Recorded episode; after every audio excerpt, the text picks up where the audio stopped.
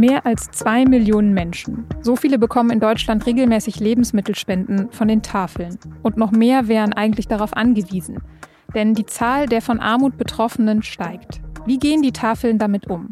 Darüber habe ich mit Sirka Jendes gesprochen. Sie ist Geschäftsführerin des Tafeldachverbands in Deutschland. Sie hören auf den Punkt, den Nachrichtenpodcast der Süddeutschen Zeitung.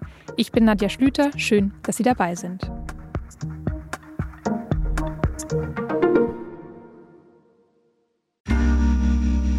Werbung. Hi, ich bin Patrick Bauer, Reporter beim Magazin der Süddeutschen Zeitung. Und gemeinsam mit meiner Kollegin Eva Hoffmann habe ich an einer unglaublichen Geschichte recherchiert. Tom und Jana denken, sie ziehen mit ihrem kleinen Kind zu einer liebevollen Gemeinschaft. Aber sie landen in einer Gruppe, in der Menschen manipuliert und psychisch und physisch fertig gemacht werden. Wie schafft es die Familie da wieder raus? Im Schattenkloster. Chronik einer Gehirnwäsche ist ein SZ Plus Podcast in Zusammenarbeit mit Audible. Jetzt auf sz.de/slash Schattenkloster. Wer kommt zur Tafel? Das wollte eine Kollegin von mir wissen und hat die Tafel in Bad Tölz besucht. Dort hat sie zum Beispiel eine Frau aus Afghanistan getroffen. Die ist 33 Jahre alt und drei, bald vierfache Mutter. Sie erzählt, dass sie vor zehn Jahren mit ihrem Mann und ihrem ersten Kind vor den Taliban geflohen ist. Neun Monate hat die Flucht gedauert. In Deutschland hat sie dann die Sprache gelernt und eine Ausbildung zur Zahnarzthelferin gemacht. Aber weil sie sich um die Kinder kümmern muss, ist ihr Mann im Moment Alleinverdiener. Und zur hohen Miete, die sie bezahlen müssen, kommen jetzt immer höhere Preise für Lebensmittel. Also geht sie seit zwei Monaten zur Tafel, damit ihre Familie genug zu essen hat. Diese Frau ist eine von mehr als zwei Millionen Kundinnen und Kunden, die in Deutschland regelmäßig zur Tafel gehen. Und das aus ganz unterschiedlichen Gründen. Jetzt natürlich mit den ganzen steigenden Preisen blieb mir eigentlich nichts anderes übrig. Ich musste die Rente einreichen. Ich bin hier dreimal operiert worden, hier zweimal und da ist auch der Finger abgenommen worden. Alleinerziehend und äh, ja, mit vier Kindern ist es einfach manchmal nicht stemmbar. Ich habe zwar einen Teilzeitjob, aber damit kommt man nicht über die Runden. Leider. Aktuelle Zahlen der Tafeln aus diesem Sommer zeigen, dass zu allen Ausgabestellen in diesem Jahr mehr Menschen gekommen sind als sonst. Teilweise waren es doppelt so viele wie vorher. 2022, das war ja auch das Jahr der hohen Inflation und der Energiekrise, wodurch das Armutsrisiko gestiegen ist. Jeder dritte Haushalt hat keine nennenswerten Rücklagen. Das hat die Bundeszentrale für politische Bildung mitgeteilt. Und etwa 37.000 Menschen leben in Deutschland auf der Straße. Und diesen Menschen hilft die Tafel. Alle, die Sozialhilfe oder Hartz IV bzw. ab dem nächsten Jahr dann Bürgergeld bekommen, sind berechtigt, zur Tafel zu gehen. Nochmal kurz zur Erinnerung, die Tafeln, das sind gemeinnützige Einrichtungen und sie verteilen Lebensmittel, die ansonsten weggeworfen würden, an Bedürftige. Oft umsonst, manchmal für kleines Geld. Insgesamt gibt es mehr als 950 Tafeln mit mehr als 2000 Ausgabestellen, die sich unter dem Dachverband Tafel Deutschland zusammengetan haben. Die meisten Kunden und Kundinnen sind Arbeitslose, Geringverdiener und Senioren und Seniorinnen. Über die aktuelle Lage für die Tafeln in Deutschland, deren Kundinnen und Kunden und darüber, was sich politisch ändern müsste, habe ich mit Sirka Jendes gesprochen. Sie ist seit Dezember 2021 Geschäftsführerin des Tafel Deutschland e.V. Frau Jendis, wie hat sich die hohe Inflation in diesem Jahr an den Tafeln bemerkbar gemacht? Auch die Tafeln merken natürlich, dass alles teurer wird. Beispielsweise sind wir ja sehr darauf angewiesen, mit dem Auto Lebensmittel abzuholen, also mit Transportern. Das heißt, wenn die Benzinkosten in die Höhe steigen, merken das die Tafeln sofort auch selbst. Ich habe gerade mit äh, vor kurzer Zeit mit einer Tafel gesprochen, die mir sagte, sie haben alleine Stromkosten von 1000 Euro im Monat. Das heißt, auch die Kosten, die sozusagen wie alle Menschen merken, dass es jetzt teurer wird, merken natürlich auch Tafeln für sich selbst, dass äh, sie höhere Kosten haben und müssen schauen, wie sie damit umgehen. Mhm, und die Tafel ist ja auch abhängig von Spenden oder bekommt Spenden. Wird weniger gespendet im Moment, weil die Menschen weniger Geld übrig haben? Nein, das kann ich so nicht bestätigen. Wir merken natürlich auch durch die große öffentliche Aufmerksamkeit, dass die, dass wir eine hohe Hilfsbereitschaft erfahren. Wir erhalten ähm, viele Spenden, viele Menschen wollen uns unterstützen. Was wir aber schon merken, ist, dass die Lebensmittelspenden abnehmen. Welche Gründe hat das? Also es kommen weniger Lebensmittelspenden von den Supermärkten zum Beispiel? Ähm, es ist sicher ein Mix aus Gründen. Da gibt es multiple Gründe sozusagen. Zum einen versuchen Supermärkte besser zu disponieren. Auch sie versuchen natürlich weniger wegzuschmeißen, was wir grundsätzlich befürworten. Wir treten ja auch an, das ist ja die andere Seite unserer Medaille, Lebensmittelverschwendung zu reduzieren. Wir merken auch, dass Supermärkte versuchen mit verschiedensten Aktionen äh, noch an die Kundinnen Lebensmittel zu verteilen. 50 Prozent, äh, ich bin noch gut etc. Und all das zusammen trifft natürlich im Moment auf eine Krisenzeit, wo man trotzdem ehrlich sein muss, dass das natürlich nicht einfach ist für Tafeln. Zur Tafel kommen ja viele Menschen, die zum Beispiel keinen Job haben, die wenig verdienen. Es kommen auch viele Menschen, deren Rente einfach nicht reicht. Äh, welche Bevölkerungsgruppen kommen sonst noch oder war da in diesem Jahr vielleicht auch was auffällig, wer häufiger kommt als früher? Wir können natürlich nicht von ganz genauen Zahlen sprechen, aber was wir, weil wir es nur zum Teil wissen, aber was wir immer wieder hören und auch zurückgemeldet bekommen, ist, dass Menschen kommen, die sagen, ich habe nie gedacht, dass ich mal kommen muss.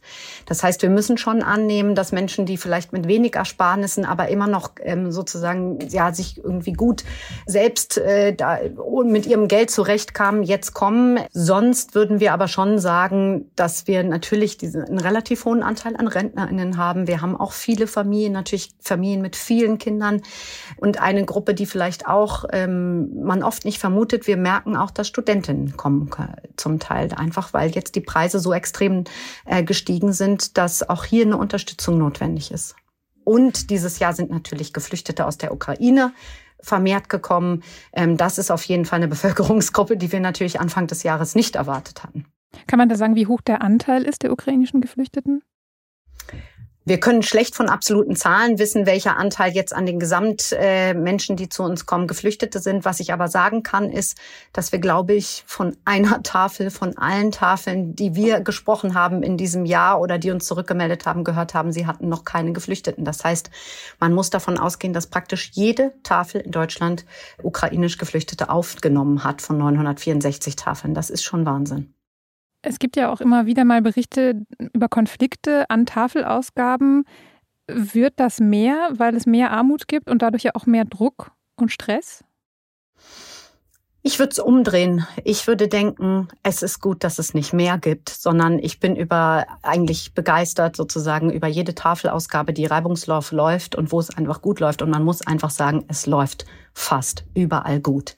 Aber natürlich, es gibt Konflikte. Man muss sich das plastisch vorstellen. Es, da kommen Menschen, die vielleicht zwei Stunden vor Ausgabenöffnung kommen oder auch vier Stunden, auch sowas haben wir jetzt schon gehört, weil sie Lebensmittel brauchen. Die stehen unter einem enormen Druck, ihr Leben zu meistern. Die haben keine gute Laune, die fühlen sich nicht äh, von der Politik wahrgenommen. Und wenn Menschen in dieser Konstellation aufeinandertreffen, natürlich kann es da auch mal zu Konflikten kommen. Wir haben da viele, viele Tafeln, die da wirklich aktiv und kreativ mit umgehen. Und ich finde es, man muss es positiv sehen. Fast immer funktioniert es einfach wahnsinnig gut und da bin ich sehr stolz. Aber klar, es gibt Ehrenamtliche, die melden uns zurück. Sie brauchen ganz andere Fähigkeiten. Sie wollen eigentlich Essen verteilen. Sie brauchen auch ähm, Fähigkeiten mit diesen Menschen, die sich, denen es einfach nicht gut geht, umzugehen, die sie zum Teil nicht haben. Gibt es denn extra Unterstützung für die Ehrenamtlichen gerade, wenn die Situation so angespannt ist? Tafel Deutschland hat ja eine Tafelakademie und die ist sozusagen für die Weiterbildung gegründet worden, für die Weiterbildung und Qualifizierung von unseren Ehrenamtlichen. Das heißt, wir haben ganz viele Seminare, in denen wir auch Konfliktmanagement, Finanzplanung, wie leite ich eine Tafel anbieten. Das heißt, da gibt es natürlich von unserer Seite schon Unterstützung. Aber ich denke schon, dass es ein großes Thema auch in der Politik sein müsste, welche Fähigkeiten brauchen eigentlich Ehrenamtliche in bestimmten, ja, wo sie doch, äh, in, wenn sie helfen wollen? Und wie kann man dies eigentlich stärker wertschätzen und auch qualifizieren? Mhm. Auf die Politik würde ich gleich gerne noch zu sprechen kommen, aber vorher vielleicht noch kurz die Frage, äh, man muss sich ja auf eine Liste und dann oft eben erstmal eine Warteliste setzen lassen, wenn man äh, das Angebot der Tafel in Anspruch nehmen muss. Wie lang sind diese Wartelisten aktuell? Jede Tafel ist ja selbstständig. Insofern kenne ich nicht jede einzelne Warteliste der 964 Tafeln. Aber wir haben ja in einer Umfrage auch ähm, sozusagen zurückgemeldet bekommen, dass über 30 Prozent der Tafeln mindestens temporär einen Aufnahmestopp eben verkünden müssten. Darauf heben sie ja ab. Es gibt diese Wartelisten in jedem Fall. Ich weiß, dass jede Tafel versucht, sofort wieder Menschen aufzunehmen, ähm, wenn sie die Möglichkeit dazu hat. Sei es, dass sie auch einfach umstrukturiert, dass sie noch äh, irgendwie weitere Lebensmittelspenden versucht zu bekommen und dann oder andere Ausgabeideen hat, so dass sie dann einfach auch noch mehr Menschen helfen können, weil es einfach zu belastend ist, für die Ehrenamtlichen auch Menschen wegschicken zu müssen. Aber ich war heute Morgen just just auf der Website einer Tafel, um zu schauen, wann da Ausgabe ist. Und da gibt es ganz als allererstes den Button zum ersten Mal in unserer so und so vielten Geschichte müssen wir einen Aufnahmestopp verkünden. Wir haben jetzt festgehalten, es kommen immer mehr Menschen, es sind immer mehr Menschen von Armut betroffen. Was müsste Ihrer Meinung nach denn politisch passieren, damit sich diese Situation verbessert? Ich würde sagen, hier muss man in allererster Linie bei diesen Menschen ansetzen. Das heißt, was uns hilft als Tafeln ist natürlich auch, wenn die Rahmenbedingungen so sind, dass die Menschen möglichst nicht kommen müssen. Dazu gehören armutsfeste Löhne. Wir haben einen ganz, ganz großen Anteil der Menschen, die bei uns kommen, die auch arbeiten und einfach, aber es reicht trotz Arbeit nicht aus und sie müssen aufstocken und kommen dann eben auch zu uns. Das heißt, armutsfeste Löhne sind natürlich ein wichtiger Bestandteil und gleichzeitig natürlich ähm, mit dem Bürgergeld ist ein erster Schritt getan. Ähm, das begrüßen wir natürlich auch. Wenn man sich allerdings die Preise ansieht, dann ist ja die Erhöhung um ein bisschen mehr als 50 Euro, naja, gerade so noch nicht mal der Inflationsausgleich. Das heißt, aus unserer Sicht reicht das natürlich nicht aus. Und ähm, aber ist ein richtiger Schritt, aber muss eben weitergehen. Sie haben mal gesagt, wir brauchen eine soziale Zeitenwende. Wie soll die aussehen? Das habe ich vor allen Dingen gesagt und das halte ich auch für ganz wichtig, weil ich finde, dass sich das Menschenbild in Deutschland dazu wirklich ändern muss. Wir haben oft eine Vorstellung oder so empfinden wir es, der ist ja irgendwie ein bisschen selbst schuld und der muss sich nur genug anstrengen oder die. Und Armut, die Menschen sind nicht selbst schuld jeder und jede kann äh, damit konfrontiert werden. Es ist äh, hat aus verschiedensten Gründen kann man in Armut rutschen, sei es Krankheit, sei es, äh, dass man schon in Armut aufwächst. Und ich finde, dass das so nicht wahrgenommen wird. Ich finde, das muss sich ändern. Die Menschen suchen sich nicht aus, arm zu sein. Das mitzudenken, das kann ja vielleicht ein guter Vorsatz für uns alle fürs neue Jahr sein. Vielen Dank fürs Gespräch, Frau Jendis, und schöne Feiertage. Vielen Dank und das wünsche ich Ihnen auch. Den Link zu dem Text von der Tafel in Bad Tölz, von dem ich zu Anfang dieser Sendung erzählt habe, finden Sie übrigens in den Shownotes. Ein Mitarbeiter des Bundesnachrichtendienstes ist am Donnerstag in Berlin festgenommen worden. Carsten L., so sein Name, soll geheime Informationen an Russland verraten haben. Die Bundesanwaltschaft hat mitgeteilt, dass es sich bei dem Inhalt um ein Staatsgeheimnis handeln soll. Der Beschuldigte sitzt jetzt in Untersuchungshaft. Wo und was genau er beim BND gearbeitet hat, ist öffentlich nicht bekannt. Die deutschen Sicherheitsbehörden waren schon seit Jahren vor Einflussversuchen aus Russland, zum Beispiel in Form von Hackerangriffen oder eben Spionage und Geheimnisverrat.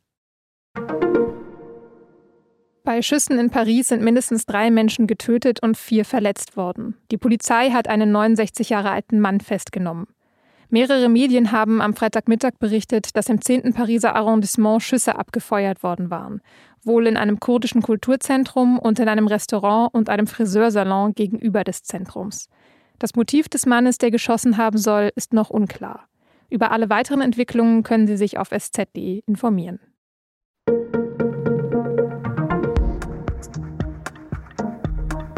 Diese Ausgabe von Auf den Punkt war die letzte vor unserer Winterpause. Am 27. Dezember können Sie eine Sonderausgabe hören, dann erscheint nämlich unser Jahresrückblick. Und am 9. Januar geht es dann wieder weiter mit unserer regulären täglichen Sendung. Damit Ihnen in der Zwischenzeit nicht langweilig wird, schauen Sie doch mal auf sz.de-podcast. Da finden Sie alle unsere Podcast-Formate und auch unsere längeren Serien. Falls Sie in den kommenden Tagen ein Fest feiern, wünsche ich Ihnen frohe Weihnachten oder Chanukka Sameach. Und falls Sie nichts feiern, einfach eine gute und hoffentlich ruhige Zeit zwischen den Jahren. Redaktionsschluss für Auf den Punkt war heute schon um 15 Uhr. Produziert hat diese Sendung Benjamin Markthaler. Vielen Dank fürs Zuhören und bis zum nächsten Mal im nächsten Jahr.